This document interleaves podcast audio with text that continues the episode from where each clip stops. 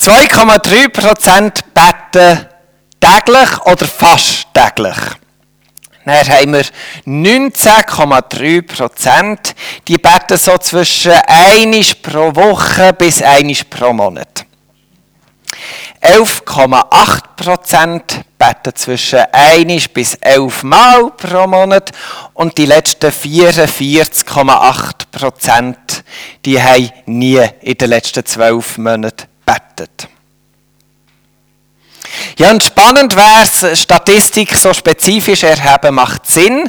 Spannend wäre sicher auch noch die Frage, und wie oft beten wir die Gemeinschaft noch mega ergründen. Warum ist das spannend? Es ist ja beim Betten oder Religion allgemein, ist es ein bisschen wie beim Sex und beim Geld es ist ein bisschen Privatsache. Es ist schon sehr intim, wenn man von dem einander muss erzählen oder? Da lässt man sich nicht so gerne tief, in die Karten blicken. Es ist ein Thema, das man nicht so gerne rausposaunt. Wir merken es eben schon, wenn wir miteinander beten. Der eine fällt es einfacher, für andere ist das eine grosse Hürde. Und ich habe das Gefühl, wenn wir die Frage nach dem gemeinschaftlichen Gebet sogar noch würden stellen, zu dem dazu. Ich denke, der Prozentsatz der Bettenden würde noch mal massiv abgehen. Und da ermutigen ich uns, anders zu sein als die Gesellschaft. Und auch wenn wir vielleicht ein bisschen Exoten sind, in dieser Schweiz sind, mit sogar noch gemeinsam beten, habe ich doch das Gefühl, es ist wichtig für unser Unterwegssein. Wir lesen zum vierten und letzten Mal jetzt, was die erste Gemeinde so als grundlegend in ihrem Leben miteinander erachtet hat. Apostelgeschichte 2, 42. Sie alle widmeten sich eifrig dem, was für sie als Gemeinde wichtig war. Sie ließen sich von den Aposteln unterweisen, das haben wir angeschaut, check. Sie hielten in gegenseitiger Liebe zusammen, sind wir auch durch, check. Sie feierten das Mahl des Herrn, nochmal ein check. Und heute kommt, sie beteten gemeinsam. Also die erste Gemeinde, die hat sich Zeit genommen, ist zusammengekommen, damit sie, wir würden heute sagen, im Gottesdienst und in den Hauskreisen immer wieder miteinander beten können.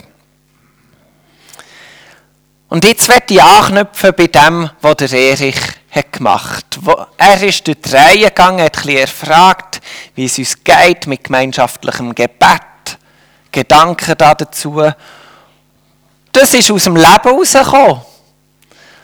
Und ich werde hier genau an dieser Art anknüpfen. Wir gehen durch die Apostelgeschichte durch und schnappen uns mal einfach fünf Situationen, wo die Gemeinde miteinander betet. Damit es ein bisschen aus dem praktischen Leben von diesen Christen ist.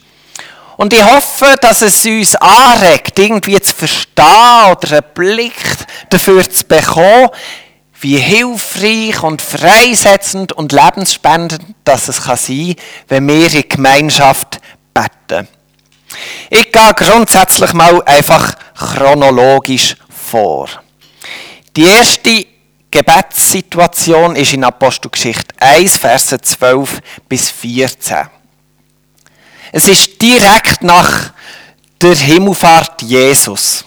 Also seine Jünger stehen auf dem Hügel oben haben zugeschaut, wie Jesus da emporsteigt, schauen, schauen. Plötzlich sind zwei weißgekleidete Männer da, die sagen, was schaut ihr immer noch auf? Ähm, geht los. Und auf das aber heißt es, darauf kehrten sie vom Ölberg nach Jerusalem zurück. Das ist ein Weg von etwa einer halben Stunde. Das ist insofern wichtig, weil man am Sabbat nicht länger darf gehen. Dort gingen sie in das Obergemach des Hauses, wo sie von nun an beisammen blieben.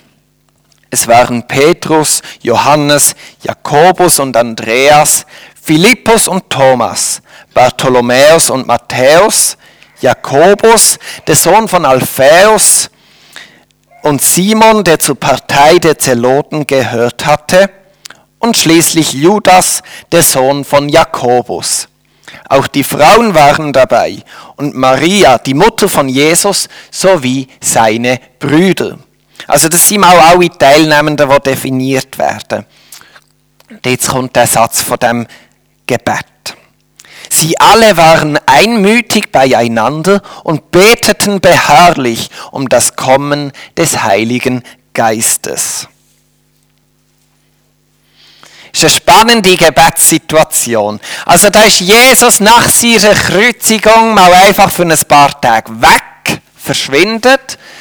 Dann taucht er wieder auf, auch einfach für ein paar Tage. Der erklärt ein paar Sachen, wo man im Moment vielleicht gar nicht verstehen kann.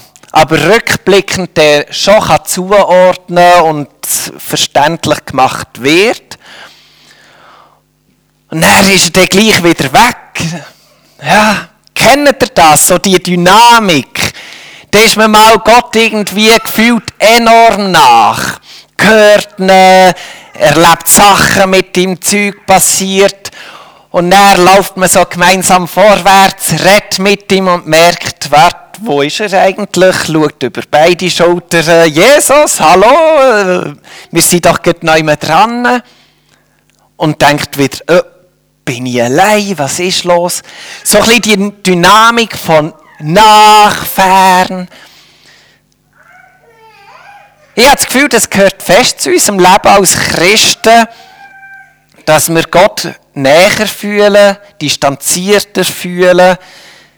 Ich will nicht negativ sein, aber ich glaube, in dieser Art und Weise gehen wir Christen mit Gott durchs Leben. Wir sind mit dem konfrontiert. Und dabei ist es mir wichtig, ich würde sagen, wir sind nie allein in unserem manchmal gefühlten Alleinsein. Das merken wir ganz stark eben aus dem Vers 14 raus. Sie alle waren einmütig beieinander und beteten beharrlich um das Kommen des Heiligen Geistes. Also in dem gefühlten Alleinsein oder vielleicht sogar gefühlten Trennsein von Gott, sind wir doch nie allein, auch physisch nicht, weil ganz sicher der Lieb von Jesus, seine Gemeinde, mit uns verbunden ist. Das ist schon rein körperlich, nebst allem anderen, ist das eine unheimliche Nähe, die wir von Zusammensein dürfen erleben. Der Lieb, den wir hier heute Morgen zusammen sind, der ist sogar für uns sichtbar. Der, mit dem dürfen wir ringen, mit dem dürfen wir gemeinsam in ein Gebet gehen, wo wir sagen, komm Heiliger Geist, in unsere Mitte, wir brauchen dich. Irgendwie fühlt sich das Zusammenleben mit dir jetzt fern und distanziert an. Komm in unsere Mitte hinein.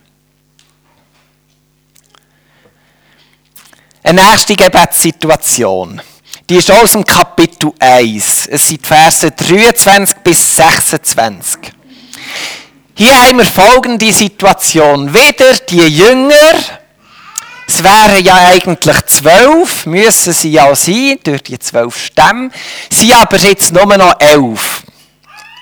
Und brauchen etwas Neues für ihr Team. Wir lesen, die Versammelten schlugen zwei Männer vor. Josef, der auch Barsabas genannt wurde und den Beinamen Justus trug, und Matthias. Dann beteten sie, Herr, du kennst die Menschen durch und durch. Zeige uns, welchen von diesen beiden du ausgewählt hast. Judas hat uns verlassen, um dorthin zu gehen, wohin er gehört. Wer von ihnen soll an seiner Stelle das Apostelamt übernehmen? Sie ließen das Los zwischen den beiden entscheiden und es fiel auf Matthias. Darauf wurde er als Zwölfter in den Kreis der Apostel aufgenommen. Am meisten interessiert uns ja das mit dem Los. Wie ist das genau gegangen? Wie habt ihr das entschieden? So. Aber um das geht es leider jetzt nicht. Excuse. Aber die Geschichte beinhaltet ja ein herrliches Zusammenspiel. Die Apostel die erstellen Kriterien, die für die Wahl der neuen Person sollen gelten. Und die Kriterien, die entspringen ihrer Vernunft, ihrer Weisheit. Und mit dem Auswahlverfahren, das sie erstellt haben, haben sie dann einfach noch zwei Kandidaten zur Verfügung. Und mit diesen zwei Personen gehen sie dann in ein Gebet, um eine Entscheidung zu finden. Das ist doch herrlich. Wir haben Vernunft paart mit einem gemeinschaftlichen, losenden Gebet, wo man um einen Entscheid bittet. Ich finde es herrlich, wie die, wie die zwei Sachen in diesem kurzen Text zusammenkommen. So etwas erleben ich etwa die. Beispielsweise auch im Leiterteam haben wir irgendeine Ausgangslage, ein Thema, das wir am Besprechen sind und in aller Vernunft, die noch da ist bei uns, ringen wir, reden wir. Und irgendwann kommt etwa der Moment, wo wir sagen, hey, jetzt nehmen wir uns Zeit für ein Gebet. Hören Und manchmal erleben wir, dass irgendein Bild kommt, ein Gedanke kommt, irgendein Eindruck, der für uns eine Antwort ist. Und manchmal werden wir mit noch ein mehr Vernunft gesegnet und dürfen aus dem Gebet weitergehen und kommen so zu einem Entscheid. Aber ich finde, wir haben das herrliches Zusammenspiel von Vernunft und Gott, der uns eine Antwort gibt auf unsere Gebet in einer Situation, wo wir etwas am Suchen sind. Ein weiteres gemeinsames Gebet lesen wir in Apostelgeschichte 4, Verse 23 bis 31.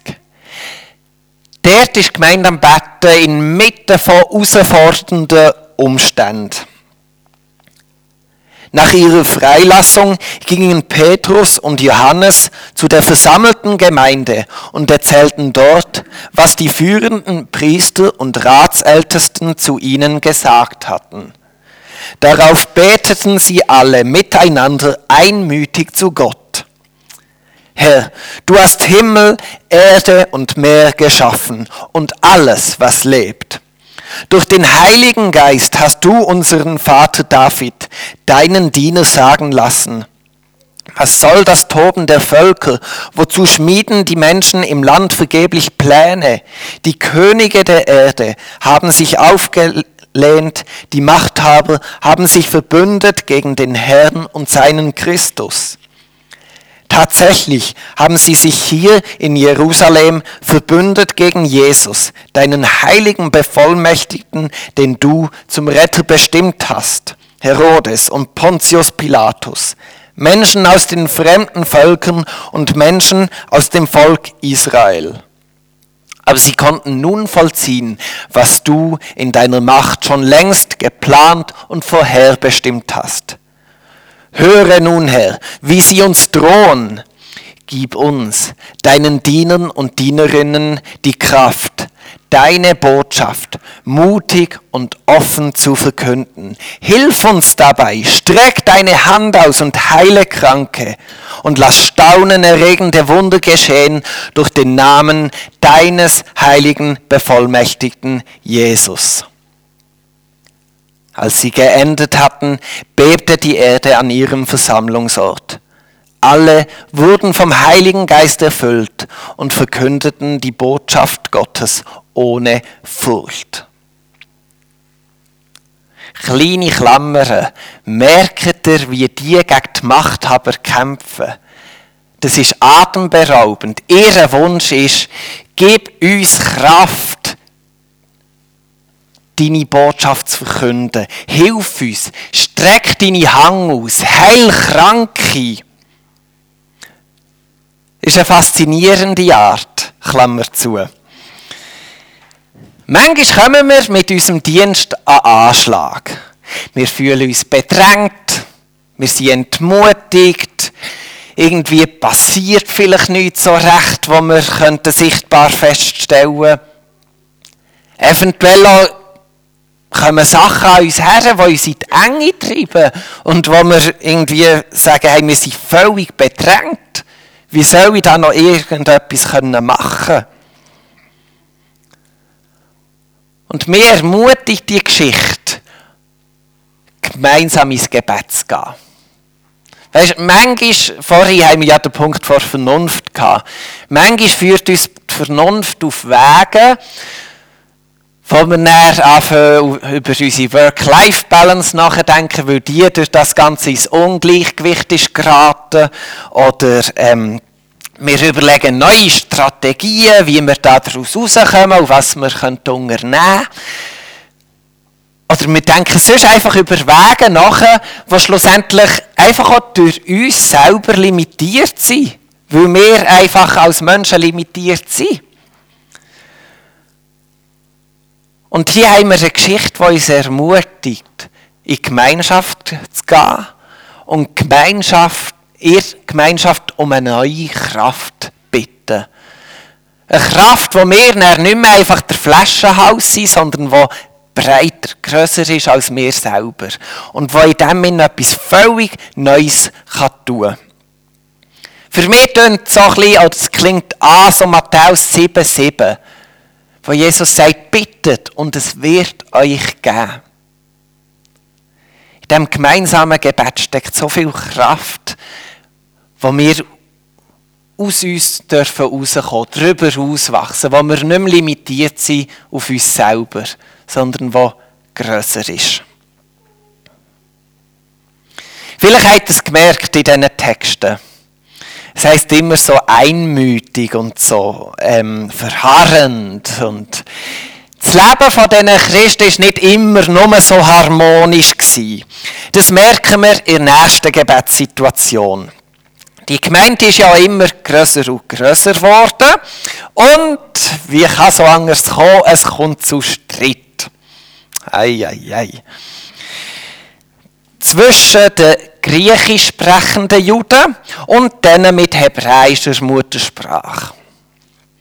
Es ist um die Witwe gegangen. Da ist irgendetwas nicht ganz rund gelaufen. Und eigentlich wäre es Aufgabe der Apostel gewesen, dass sie für diese Situation schauen. Die waren aber jetzt so zeitlich am Anschlag gewesen, haben irgendwie gemerkt, boah, es wird alles zu viel, es, es geht nicht. Der Tag hat nur 24 Stunden und mehr können wir dem auch nicht schenken. Und dann kommt etwas ganz, ganz Spannendes. Sie haben einen anderen Weg gefunden, wie dass sie die Situation lösen können. Sie haben sieben Personen eingesetzt, die von dem Moment das Amt haben, sich um die Situation zu kümmern, weil die Witwe im Unrecht lassen geht nicht, da muss gehandelt werden. Aber sie selber haben keine Kapazität mehr. Und was ist der Grund warum sie keine Kapazität mehr hatten? Das ist ja schon spannend.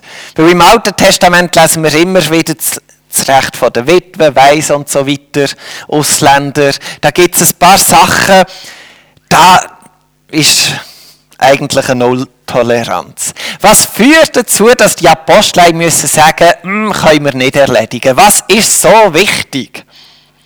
Apostelgeschichte 6, Vers 4. Wir selbst werden uns auch weiterhin mit ganzer Kraft dem Gebet und der Verkündigung der Botschaft Gottes widmen. Spannend. Also Botschaft von Gott verkündet, das, das war ihr Auftrag, ihr Dienst.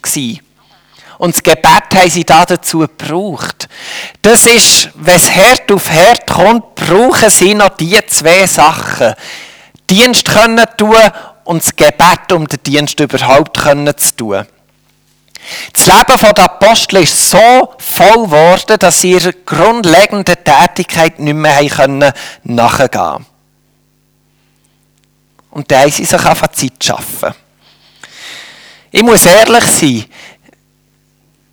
alle zwei Wochen, wenn es Dienstag Abend wird, Gebetsabend vor der Gemeinde, denke ich etwa, die, es wäre so gut, wenn ich gehen würde. Aber dann schaue ich auch in meine Agenda und sehe, hey, es sind schon so viele Gemeindetermine am Abend. Ich werde mir ein paar Abend einfach auch noch frei behalten. Und da kommt man in diese Spannung rein. Und wahrscheinlich kennen wir die alle die Spannung, ob es jetzt Gebetstreffen ist oder nicht. Aber wir merken eine Spannung zwischen das, was alles an uns herkommt und Zeit für ein gemeinsames Gebet. Weil wir wissen alle, dass im gemeinsamen Gebet Kraft liegt. Aber wie managen wir das? Ja, nächstes Dienstag ist wieder Gebetsabend. hey, wenn wir merken, wie die Apostel, der Alltag ist voll. Und jetzt fährt er uns so an, Zeitrauben von, von Zeiten, wo wir miteinander dürfen beten. Lasst uns überlegen, können wir irgendwie Entlastung schaffen? Weil es gibt ein paar Sachen, da habe ich auch das Gefühl, es kommt mir so stark aus der Bibel entgegen, das dürfen wir uns nicht nehmen. Und ein gemeinsames Redens und Lassens vor Gott kommen, gehört einfach unumstößlich dazu.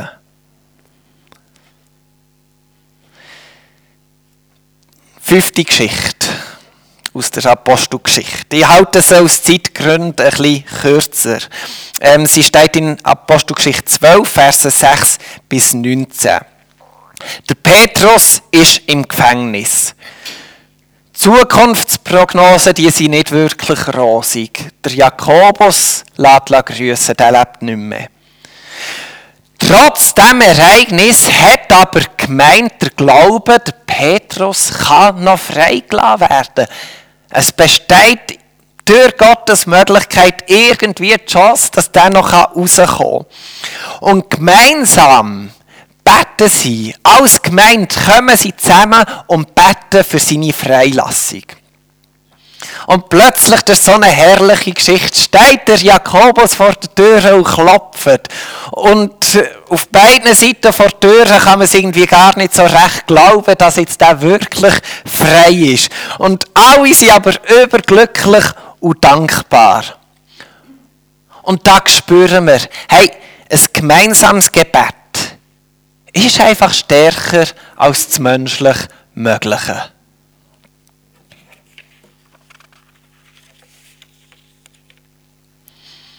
Jetzt komme ich zum Schluss. 3,8% der Menschen in der Schweiz beten täglich. Einiges bis mehrmals. Wenn wir das gemeinschaftliche Gebet anschauen, wäre es wahrscheinlich noch weniger. Ich sehe in dem ein unheimliches Potenzial, das im Moment einfach am Brach liegen ist. Ich merke in den Geschichten aus, schon nur eben Apostelgeschichten, nur schon diese fünf Geschichten, das ist unglaublich, was alles passieren kann, wenn Christen zusammenkommen und beten, zu Gott beten. Hey, da passiert so viel im Namen von unserem Vater, durch das, was Jesus hat gemacht, in Kraft vom Heiligen Geist. Da liegt so unendlich viel drinnen.